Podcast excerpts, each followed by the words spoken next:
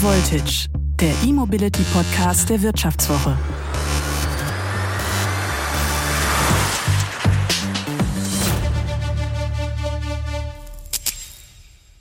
Wenn wir jetzt alle mit E-Autos durch die Gegend fahren, gibt es dann den großen Blackout?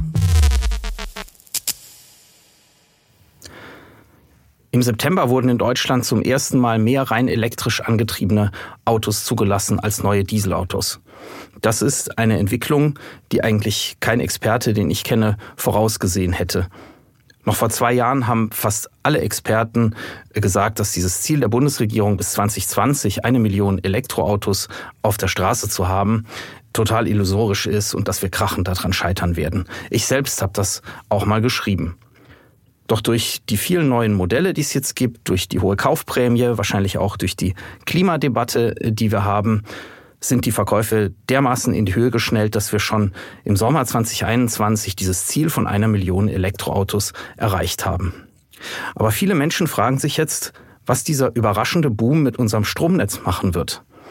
Also was passiert, wenn nicht nur ich mir ein Elektroauto kaufe, sondern auch die Nachbarn links und rechts von mir, wenn wir dann abends alle mehr oder weniger zur gleichen Zeit nach Hause kommen, äh, unsere Autos in die Steckdose stecken, macht dann das Stromnetz in unserer Straße das mit oder flackern dann die Lichter im Wohnzimmer? Was ist, wenn abends die Leute dann auch noch alle sich eine Pizza in den Ofen schieben, gleichzeitig zum Elektroauto laden?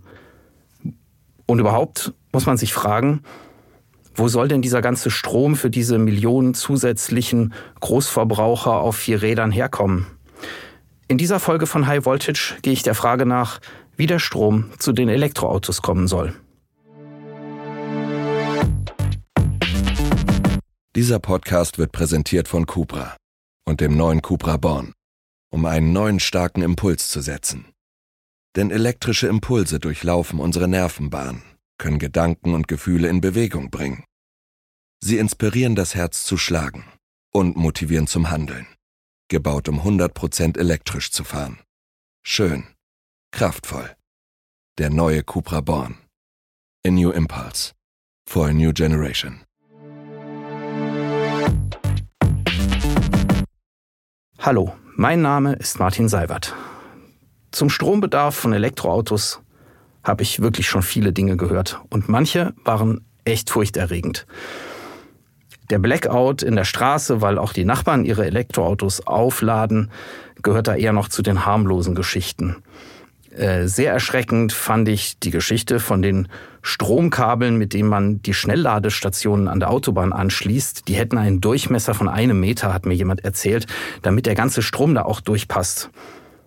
Wenn man den Kupferverbrauch in die Ökobilanz der Elektroautos einbeziehen würde, den Kupferverbrauch für diese für diese Stromkabel, dann wären die E-Autos sofort als grünes Märchen entlarvt.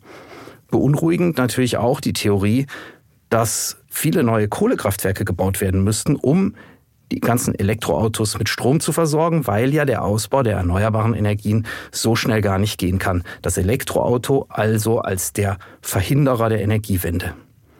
Ist an diesen Geschichten was dran? Wie viel Strom brauchen wir zusätzlich, wenn wir tatsächlich irgendwann alle Elektroauto fahren sollten. In Deutschland wurden 2010 über 540 Terawattstunden Strom verbraucht, so viel wie nie zuvor. Seither sinkt der Stromverbrauch, also der jährliche Verbrauch lag kurz vor der Corona-Krise dann bei gut 500 Terawattstunden und durch die Krise ist der Verbrauch noch weiter zurückgegangen. Und jetzt allein mit dem Strom, der gegenüber dem Höchststand von 2010 eingeführt wurde, könnte man in Deutschland jedes zweite Auto mit Strom versorgen. Wenn jetzt in 15 oder 20 Jahren fast nur noch Elektroautos in Deutschland fahren, dann würden sie insgesamt 90 Terawattstunden Strom verschlingen. Das ist zwar eine Menge Strom, es entspricht allerdings nur etwa einem Drittel des Stroms, den Deutschland aktuell mit Sonne, Wind, Wasserkraft oder Biomasse erzeugt. Diese 90 Terawattstunden Strom, die die Elektroautos zusätzlich verbrauchen, sind also vielleicht gar nicht eine so gigantische Strommenge. Wie viel wir ganz exakt dann verbrauchen werden, wenn wir irgendwann mal alle Elektroauto fahren, das kann man heute natürlich nicht genau sagen. Es gibt Schätzungen, ähm, die liegen bei diesen 90 Terawattstunden, andere liegen etwas höher. Ich denke aber, dass die Elektroautos mit der Zeit immer effizienter werden und deswegen eher ein unterer Wert realistisch ist. Tatsache ist, die Strommenge von 90 Terawattstunden entspricht allein dem Zuwachs der erneuerbaren Energien in den Jahren 2010 bis 2015. Wir haben auch eigentlich, wenn wir den Klimaschutz ernst nehmen, gar keine andere Wahl, als auf diese Art der Fortbewegung umzustellen. Würden wir jetzt lieber synthetische Kraftstoffe in unseren Motoren verbrennen, das wäre eine andere Variante für die Zukunft, dann würde die Herstellung dieser synthetischen Kraftstoffe, die man auch E-Fuels nennt, ein Vielfaches der Strommenge verbrauchen im Vergleich mit dem direkten Antrieb über Strom und über die Batterien, die man auflädt. Auch die Umstellung auf Wasserstoffautos würde einen Stromverbrauch mit sich bringen, der eher zweimal oder dreimal höher liegt als bei den normalen Elektroautos. Mein Kollege Stefan Hayek aus der Technikredaktion der Wirtschaftswoche beschäftigt sich seit Jahren nicht nur mit dem Elektroauto, sondern auch mit der Energiewirtschaft. Ich habe ihn gefragt, wie er die Versorgungslage beim Strom sieht. Also von der Strommenge sehe ich da keine Probleme. Ein anderer Punkt ist allerdings, dass dieser Strom natürlich dann auch immer zur richtigen Zeit am richtigen Ort sein muss. Und da kann es dann schon zu lokalen Knappheiten kommen. Das geht dann in den Bereich der sogenannten Verteilnetze. Also das sind die Stadtwerke und so weiter, die den Strom auf der letzten Meile in die Häuser bringen. Davon gibt es ungefähr 900 in Deutschland und die sind nicht alle im gleichen technischen Zustand. Also bei dem einen oder anderen kann es da Investitionsbedarf geben, mal einen neuen Ortsnetztrafo oder vielleicht auch mal bei einer größeren Mietshaus mit einer Tiefgarage, wo viele Ladesäulen hin sollen, dass dann auch mal der Hausanschluss zu klein ist.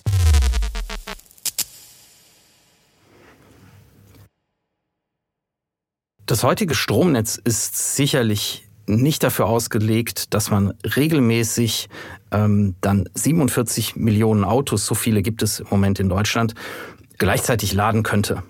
Bislang sind die größten Verbraucher im privaten Bereich äh, vielleicht der Herd mit Backofen oder auch mal eine elektrische Sauna. Solche Geräte haben eine Leistung von ungefähr 8 kW, das sind 8000 Watt.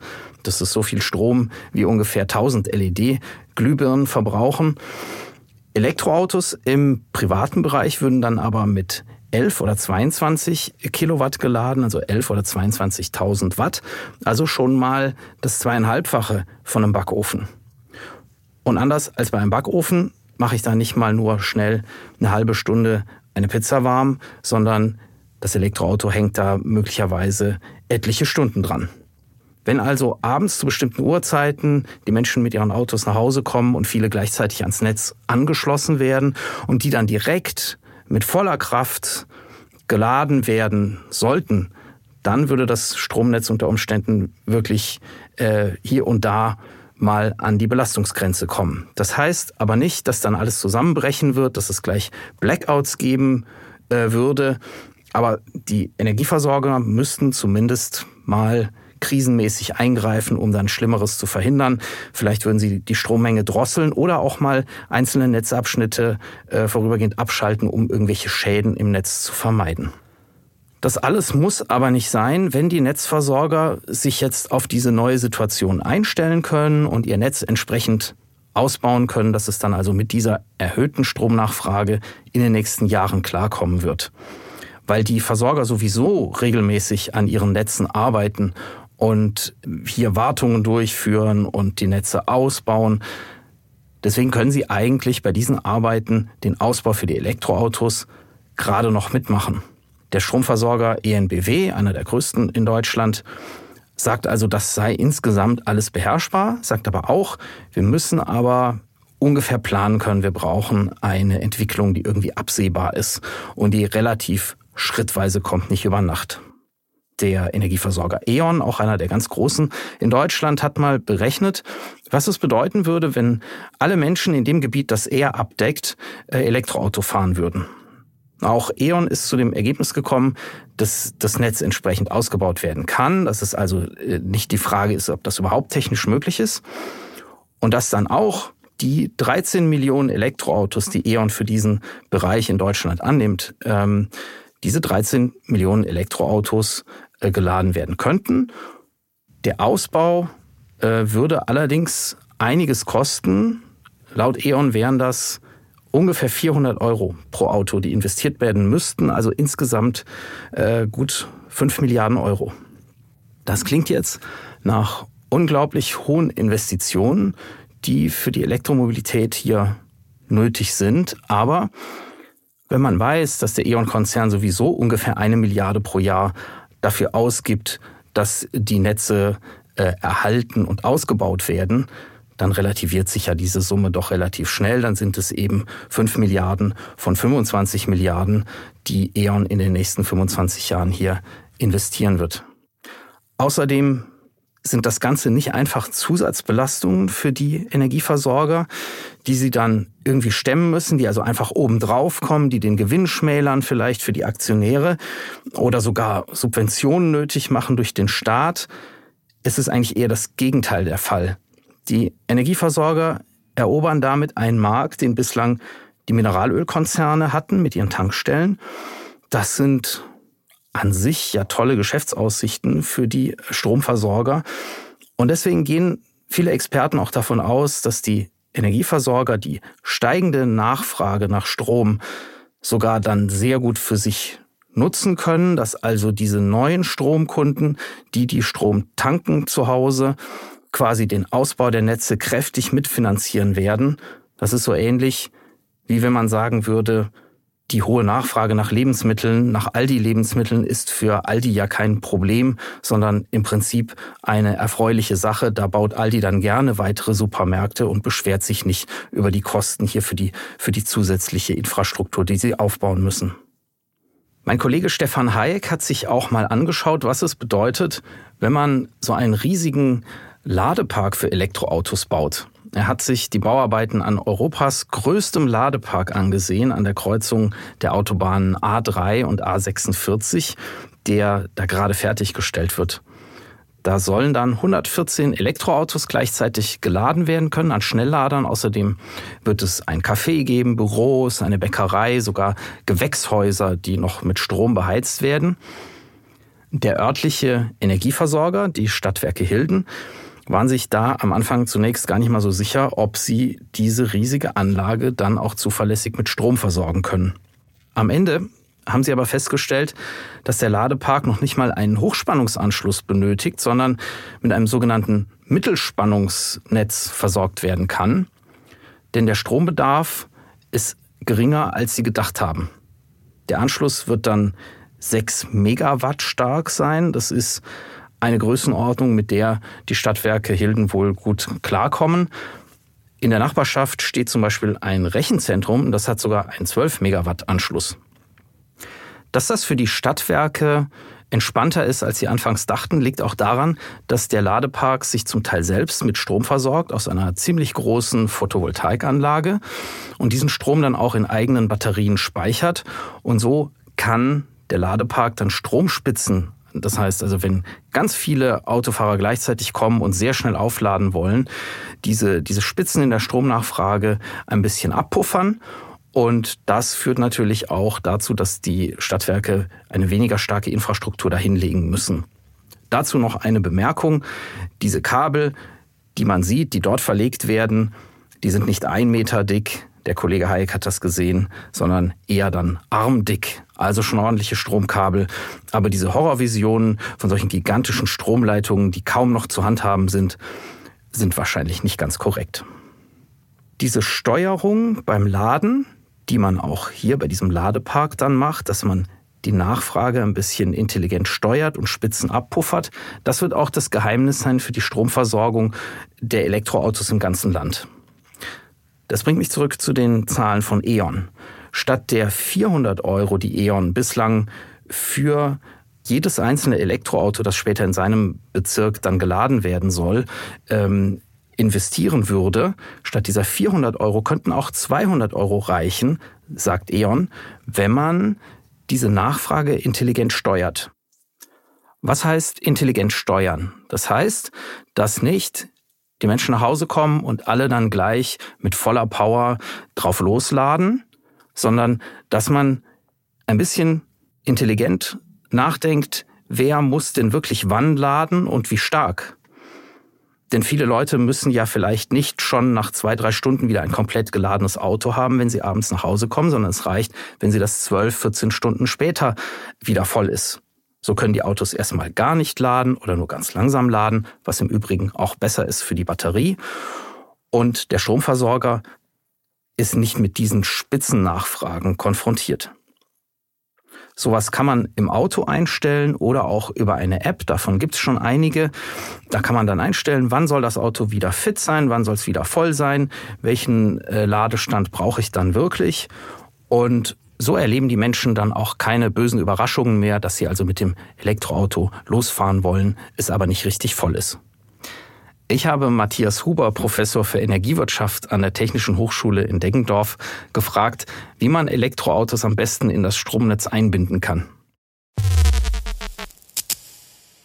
Erneuerbare Energien und Elektroautos. Ich denke, im Grunde sind es zwei Technologien, die sich sehr gut ergänzen können. Wichtig wäre es noch, dass man das vielleicht auch durch flexible Tarife anreizt, dass eben Leute immer dann laden, wenn im System gerade viel Wind oder Photovoltaik, also die erneuerbaren Energien, da sind und die Last gering ist. Viele Privathaushalte werden das sowieso machen, dass sie eben, wenn ihre Photovoltaikanlage auf dem Dach produziert, wollen sie natürlich den Strom nutzen, da er günstig ist und da allerdings oft Elektroautos tagsüber ja in der Arbeit sind, wäre es auch eine gute, wichtige Sache, dass eben auch dort Möglichkeiten sind zum Laden. Also Punkt eins: Elektroautos sollten gesteuert geladen werden zu dem richtigen Zeitpunkt. Und dann, wenn man jetzt nach vorne schaut, kann man eben Elektroautos nicht nur laden, sondern man kann sie auch entladen im sogenannten bidirektionalen Laden. Also man nimmt den Strom aus der Batterie des Elektroautos wieder zurück ins Netz oder ins eigene Haus. Daran wird sehr viel geforscht.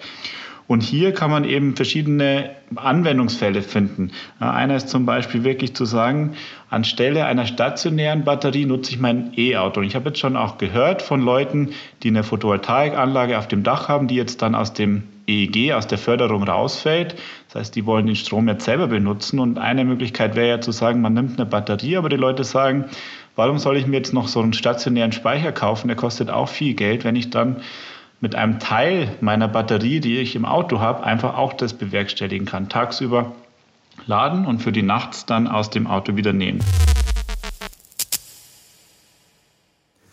Ja, das Zusammenspiel von Elektroauto, vielleicht einem Stromspeicher im Haus, dem Stromnetz und vielleicht noch einer Solaranlage auf dem Dach ist wirklich eine ganz interessante Geschichte. Tesla ist in dem Markt schon aktiv, was ja viele Leute nicht wissen. Ähm, Tesla bietet auch ähm, Solaranlagen an. Tesla bietet feste Stromspeicher für zu Hause an, also solche Boxen, die dann irgendwo im Keller montiert werden. Ähm, und natürlich die dazu passenden Elektroautos. Und dieses Zusammenspiel äh, dieser verschiedenen Komponenten, ähm, das wird jetzt Tesla in Zukunft auch verstärkt den Kunden anbieten.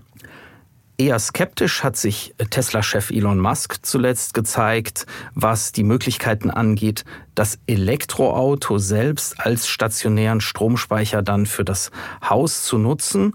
Also das, was jetzt Professor Huber eben angesprochen hat, dass ähm, Kunden aus dem Elektroauto dann mit dem Elektroauto den Strombedarf ihres Hauses abdecken können, zumindest äh, zu bestimmten Zeiten. Ähm, Musk ist hier, glaube ich, der Meinung, dass das äh, vielleicht sehr äh, böse Überraschungen mit sich bringen könnte, wenn die Kunden äh, dann den Strom aus dem Auto nutzen, dann plötzlich entscheiden, dass sie losfahren wollen und feststellen, im Auto ist nicht mehr genügend Strom. Deswegen setzt Tesla stärker auf diese fest installierten Stromspeicher im Haus.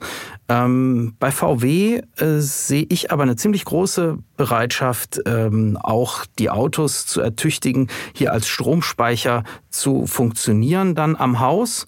Äh, der VW-Chef Herbert Dies hat mir kürzlich mal gesagt, dass er davon ausgeht, dass die Kunden mit diesem äh, Einsatz ihres Autos als Stromspeicher am Haus äh, richtig Geld verdienen könnten. Und das soll dann so funktionieren, dass die Kunden das Auto im Prinzip dem Netzbetreiber als Stromspeicher zur Verfügung stellen. Der äh, kann dann, ähm, wenn besonders viel günstiger Strom im Netz ist, es ist nachts, die Windräder drehen sich bei Sturm, er hat wahnsinnig viel Strom und weiß nicht wohin damit, dann kann er die in die Elektroautos laden und äh, tagsüber, wenn dieser Strom dann ähm, eben entsprechend äh, gebraucht wird, kann er ihn vielleicht aus den Autos auch wieder auch wieder rausholen, wenn die dann noch am Netz angeschlossen sind.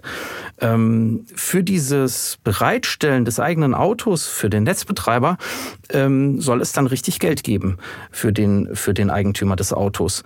Das sind ganz interessante Geschäftsmodelle, die hier aufkommen.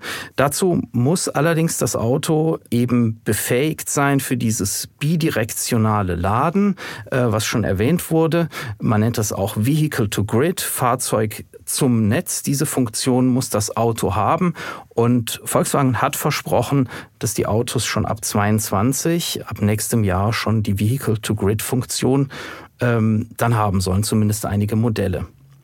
Damit das alles funktionieren kann, brauchen die Kunden aber Stromzähler, die intelligent sind. Das heißt, die feststellen können, wie viel Strom fließt da rein, wie viel Strom fließt zurück ins Netz ähm, und zu welchen Preisen geschieht das jeweils. Denn erst daraus entsteht ja eigentlich das spannende Geschäftsmodell für den Verbraucher. Leider hängt Deutschland hier der Entwicklung technisch hinterher. In Norwegen, in Schweden, aber auch in Holland äh, ist es heute schon ganz normal, dass die Kunden ihre Elektroautos dann laden, wenn Stromüberschuss da ist, wenn der Strom günstig ist. Die Stromnetze wurden davor schon vor vielen Jahren digitalisiert in diesen Ländern. Und es gibt auch eine EU-Richtlinie von 2005, die vorschreibt, dass bis 2020 jeder Haushalt äh, in der EU einen solchen intelligenten Stromzähler haben muss. Äh, tatsächlich haben bis heute in Deutschland nur 15 Prozent der Haushalte so einen ähm, intelligenten Zähler. Deutschland hat hier die Entwicklung echt verpennt. Die nächste Zielmarke ist jetzt für 2032 gesetzt. Dann sollen alle Haushalte wirklich mit solchen intelligenten Zählern ausgestattet sein. Man kann nur hoffen, dass der Boom bei den Elektroautos und auch die neuen Klimaschutzziele in Deutschland hier mehr Tempo reinbringen. Dann wäre es nämlich möglich, dass Elektroautos das Stromnetz nicht nur belasten, sondern zugleich auch helfen können, es zu stabilisieren. Das war High Voltage. Danke fürs Zuhören. Diese Folge wurde produziert von Anna Höhnscheid, Florian Högerle und Paul Dräger. Dieser Podcast wurde präsentiert von Cupra und dem neuen Cupra Born, angetrieben von rein elektrischen Impulsen bereit in 40 Minuten von 10 auf 80 Prozent aufzuladen und alle, die das Autofahren lieben, über 500 Kilometer mit einer Aufladung zu fahren. Beides je nach Batterieleistung. Der neue Cupra Born. Rational und emotional. Schön und kraftvoll. 100% elektrisch. Mehr auf cupraofficial.de slash born.